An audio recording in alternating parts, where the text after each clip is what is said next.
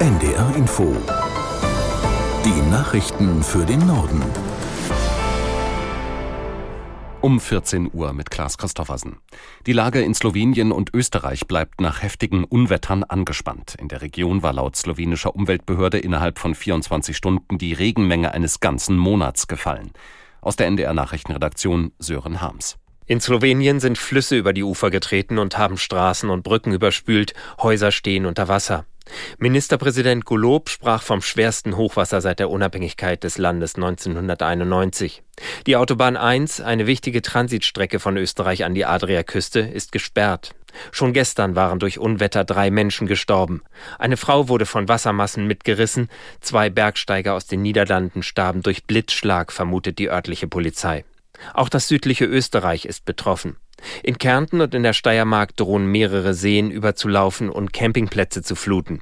Camper wurden in Schulen untergebracht. Völlig durchnässte Hänge gerieten ins Rutschen und bedrohen jetzt Dutzende Wohnhäuser. In beiden Ländern kommt es beim Urlaubsreiseverkehr zu vielen Staus und Behinderungen. In Saudi-Arabien beginnt heute eine zweitägige Konferenz, um einen möglichen Weg zum Frieden für die Ukraine zu finden. Das Königshaus in Jeddah hat neben den USA und der Ukraine auch Länder aus dem sogenannten globalen Süden eingeladen, die sich bislang eher neutral zu dem Konflikt verhalten.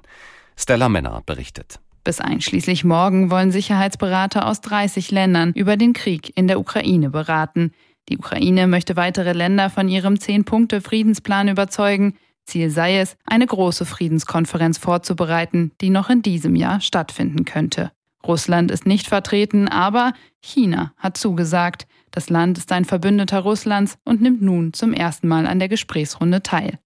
Damit ist Saudi-Arabien schon jetzt gelungen, was de facto Machthaber Kronprinz Mohammed bin Salman so eifrig erreichen möchte, sich auf der internationalen Bühne als diplomatischer Vermittler darstellen.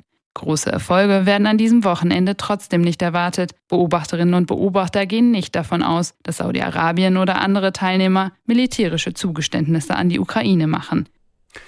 Die NASA hat wieder Kontakt zur Raumsonde Voyager 2. Die US-Raumfahrtbehörde erklärte, nach rund zwei Wochen laufe die komplette Kommunikation wieder. Die Sonde funktioniere normal und sei nach wie vor auf ihrer vorhergesagten Route. Geholfen habe ein sogenannter interstellarer Schrei.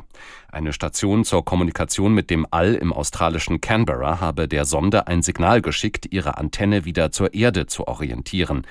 Dieses habe über fast 20 Stunden rund 20 Milliarden Kilometer zurückgelegt. Rund 37 Stunden später sei das Echo zurückgekommen. Voyager 2 war im August 1977 gestartet und soll helfen, Planeten des äußeren Sonnensystems zu erkunden. Inzwischen ist sie sogar über diesen Bereich hinausgeflogen. Bei der Fußballweltmeisterschaft der Frauen steht Japan als zweites Team im Viertelfinale. Die Japanerinnen besiegten Norwegen mit 3 zu 1. Zuvor hatte sich Spanien gegen chancenlose Schweizerinnen mit 5 zu 1 durchgesetzt. Deutschland war vorgestern überraschend ausgeschieden. Bundestrainerin Voss Tecklenburg will ihre Aufgabe trotzdem weiter ausüben. Soweit die Meldungen.